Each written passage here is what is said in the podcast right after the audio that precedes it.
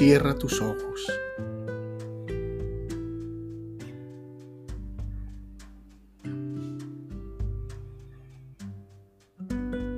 Contempla.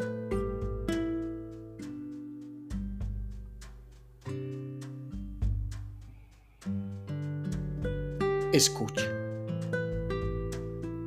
Del Evangelio de Mateo. En aquel tiempo dijo Jesús a sus discípulos, Cuando venga en su gloria el Hijo del Hombre y todos los ángeles con él, se sentará en el trono y serán reunidas ante él todas las naciones. Él separará a unos de otros, como un pastor separa las ovejas de las cabras, y pondrá las ovejas a su derecha y las cabras a su izquierda. Entonces dirá el rey a los de su derecha, vengan ustedes, benditos de mi Padre hereden el reino preparado para ustedes desde la creación del mundo. Porque tuve hambre y me dieron de comer, tuve sed y me dieron de beber, fui forastero y me hospedaron, estuve desnudo y me vistieron, enfermo y me visitaron, en la cárcel y vinieron a verme. Entonces los justos le contestarán, Señor, cuando te vimos con hambre y te alimentamos, o con sed y te dimos de beber? O cuando te vimos forastero y te hospedamos, o desnudo y te vestimos, cuando te vimos enfermo o en la cárcel y fuimos a verte. Y el rey les dirá, les aseguro que cada vez que lo hicieron con uno de estos, mis humildes hermanos, conmigo lo hicieron. Y entonces dirá a los de su izquierda, apártense de mí, malditos, vayan al fuego eterno preparado para el diablo y sus ángeles porque tuve hambre y no me dieron de comer, tuve sed y no me dieron de beber, fui forastero y no me hospedaron, estuve desnudo y no me vistieron, enfermo y en la cárcel y no me visitaron. Entonces también estos contestarán, Señor, ¿cuándo te vimos con hambre o con sed, o forastero, o desnudo, o enfermo o en la cárcel, y no te asistimos?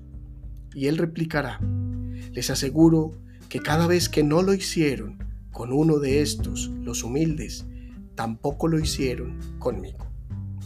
Y estos irán al castigo eterno, y los justos a la vida eterna. Palabra del Señor. Gloria a ti, Señor Jesús.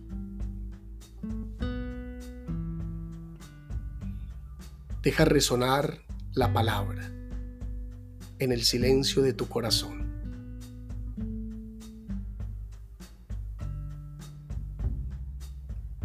Y repite para ti ese pequeño pasaje, esa frase, esa palabra que se te quedó grabada y déjala resonar.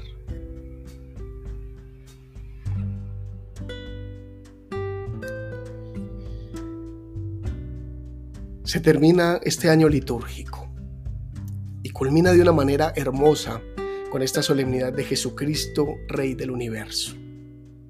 Y todos los textos del Evangelio que hemos reflexionado y meditado durante todo este año se resumen en este pasaje que hoy nos presenta el evangelista Mateo.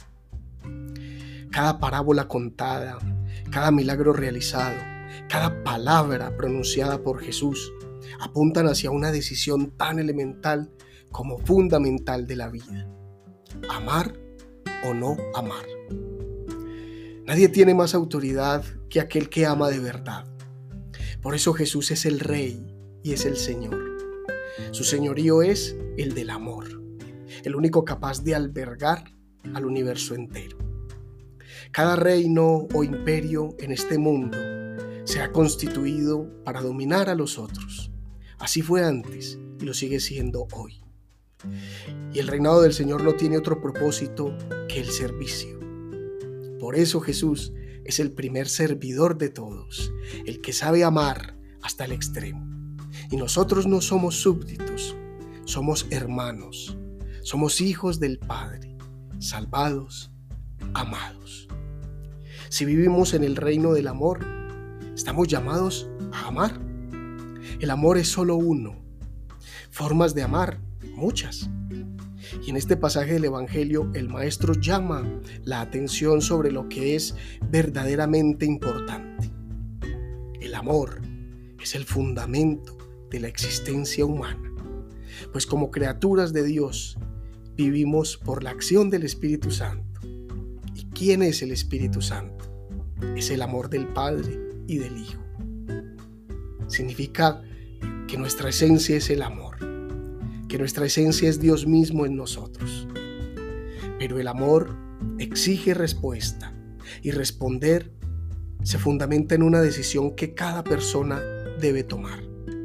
Si amamos, entonces ¿cuáles son esas maneras en las que lo demostramos en nuestro día a día, en nuestras relaciones con los otros? Jesús las resume en lo que conocemos como las obras de misericordia, las cuales representan el cuidado divino, es decir, cuidar al hermano como lo cuidaría Dios mismo.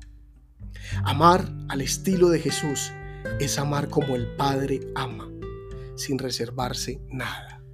Y ese es el reinado que celebramos hoy. En el libro de los Hechos de los Apóstoles, Pedro presenta así al Mesías, dice, pasó haciendo el bien, curando a los oprimidos, porque Dios estaba con él. Amar es el corazón del Evangelio. Hacer el bien es la virtud del que ama. Por eso Jesús es el primogénito de Dios, amor del Padre con rostro, el primero entre todos nosotros. El amor es la fuente de todo bien. Quien ama, obra con bondad. Quien cuida amorosamente de sus hermanos, está permitiendo que sea Dios mismo quien ame a través de él. Por eso son benditos todos los que auxilian, visitan, cuidan, suplen, acogen, alimentan, visten, abrazan. También quienes escuchan, comprenden, los que dan su tiempo, los que resaltan la virtud de los otros, los que cuidan la tierra y todo lo que hay en ella, los que hacen pequeños actos de amor cada día. En fin, los que van dando la vida. Es Dios siendo Dios en todos sus hijos. He ahí el reinado del Señor en plenitud. Dios siendo Dios en cada uno de nosotros. Este gran secreto lo comprendió muy bien Isabel de la Trinidad, esa santa carmelita. En el cielo o en la tierra, dice ella, vivamos en el amor y para glorificar al amor. Así Jesús será el Rey de todo y en todos. Amar o no amar, esa es la cuestión. Para terminar, oremos. Jesús, amado mío, tú eres el Rey y Señor de mi vida.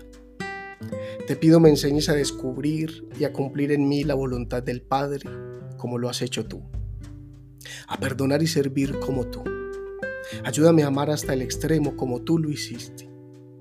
Que al compartir el camino de la existencia con mis hermanos, con los que están cerca de mí, brote también de mi corazón la fuente de la misericordia, para consolar al triste, visitar al enfermo, dignificar al excluido, acoger a quien está alejado de tu casa, acercándolos a todos a tu corazón amoroso. Tú que vives y reinas con el Padre, en la unidad del Espíritu Santo. Amén. Feliz semana.